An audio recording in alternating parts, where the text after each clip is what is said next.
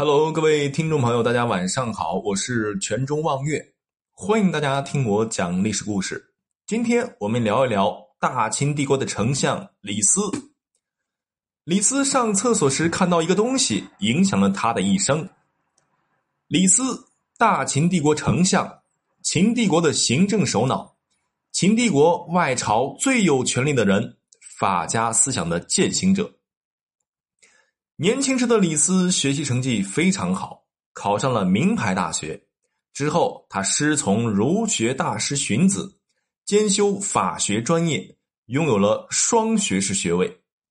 而大学毕业后的李斯又很顺利的考上了县基层公务员，上蔡县掌管文书的小吏。按道理，公务员至少是个铁饭碗，衣食无忧。不过呢。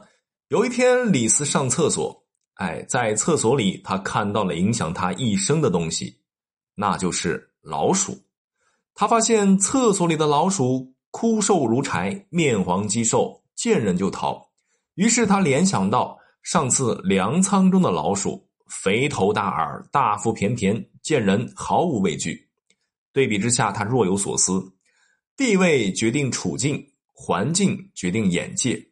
有钱才是王道，荣华富贵、高官厚禄、挥金如土，人往高处走才是真的追求。而且李斯还认为，人无所谓能干不能干，聪明才智本来就差不多，富贵与贫贱全看自己是否能抓住机会和选择环境。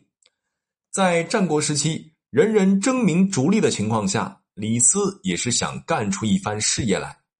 人生需要梦想，需要到大城市去闯闯天下，所以自以为悟得无上正等正觉的他，辞掉基层公务员的工作，带着满腔热血和雄心壮志，来到秦帝国的首都咸阳。李斯来到秦国后，很快就得到当时秦国丞相吕不韦的器重，成了吕不韦的门客。吕不韦是秦国炙手可热的人物，所以在吕不韦手下打工，其实就有了接近秦王嬴政的机会。但李斯心里还是有些不服气：我堂堂高材生，竟然为一个初中生打工；我大学读了，还有个卵用；满腹经纶，才华横溢，竟然干不过文盲。天意何时重斯文？李斯打心里就藐视吕不韦这类人，他们只不过是一群赶上时代变局。走狗屎运的投机客而已，这类人只有唯利是图，总有一天他将取而代之。为了成功，为了上位，李斯抓住每一次面见秦王嬴政的机会，而每当机会来临时，他尽量表现自己的才华。李斯对秦王嬴政说：“凡干成事业的人都必须要抓住时机。”过去秦穆公时虽然很强，但未能完成统一大业，原因是时机还不成熟。自秦孝公以来，周天子彻底衰落下来，各诸侯国之间连年征战，秦国才趁机强大起来。现在秦国力量强大，大王贤德，消灭六国如同扫除灶上的灰尘那么容易。现在是完成帝业、统一天下的最好时机，千万不能错过。最终，李斯赢得秦王嬴政的赏识，被封为客卿。正当李斯踌躇满志，准备向上时，一起间谍案差点断送了自己的美好前程。秦国的国安部逮捕了一个叫郑国的特工，此人是一名水利专家，主要负责修建秦国的大型水利工程。但秦国的国安部通过调查发现。此人实际上是韩国派到秦国的卧底，修建大型水利工程只是为了消耗秦国的人力、财力和物力。知道真相后的秦王嬴政勃然大怒，下令驱逐并遣返各国来秦的人才，当然包括李斯。这件事儿自然难不倒李斯，他大笔一挥，写了一封千古名篇《谏逐客书》。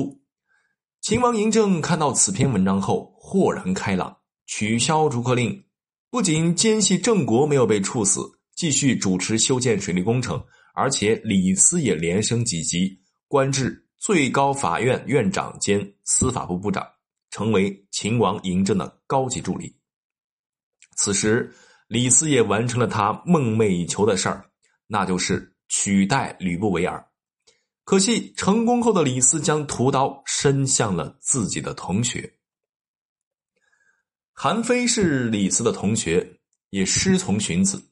韩非是韩国的贵族，他毕业后回到自己的祖国，一心想为报效祖国，奈何韩王不重用，所以韩非著书立说，在网上写写文章发表。刚好秦王嬴政非常喜欢韩非的文章，几乎篇篇拜读。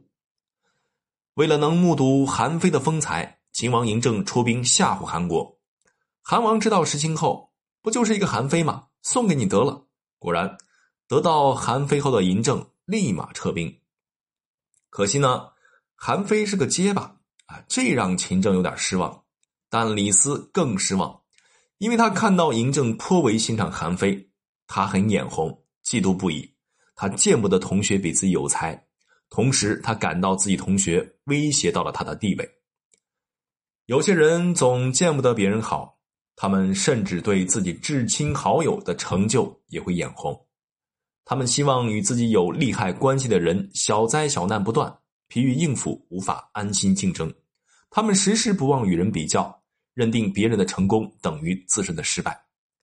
纵使表面上虚情假意的赞许，内心却记恨不已。唯独战友能够使他们肯定自己。于是，李斯就在嬴政面前诋毁韩非，说韩非是韩国派过来的奸细。韩非最终被囚，但嬴政还没有杀他的意思。嬴政虽然不杀韩非，但李斯恨不得置韩非于死地。痛彻心扉的韩非怎么也想不到同学李斯会杀自己，他带着满腔怨恨，把李斯带来的毒酒一饮而尽，含恨而走。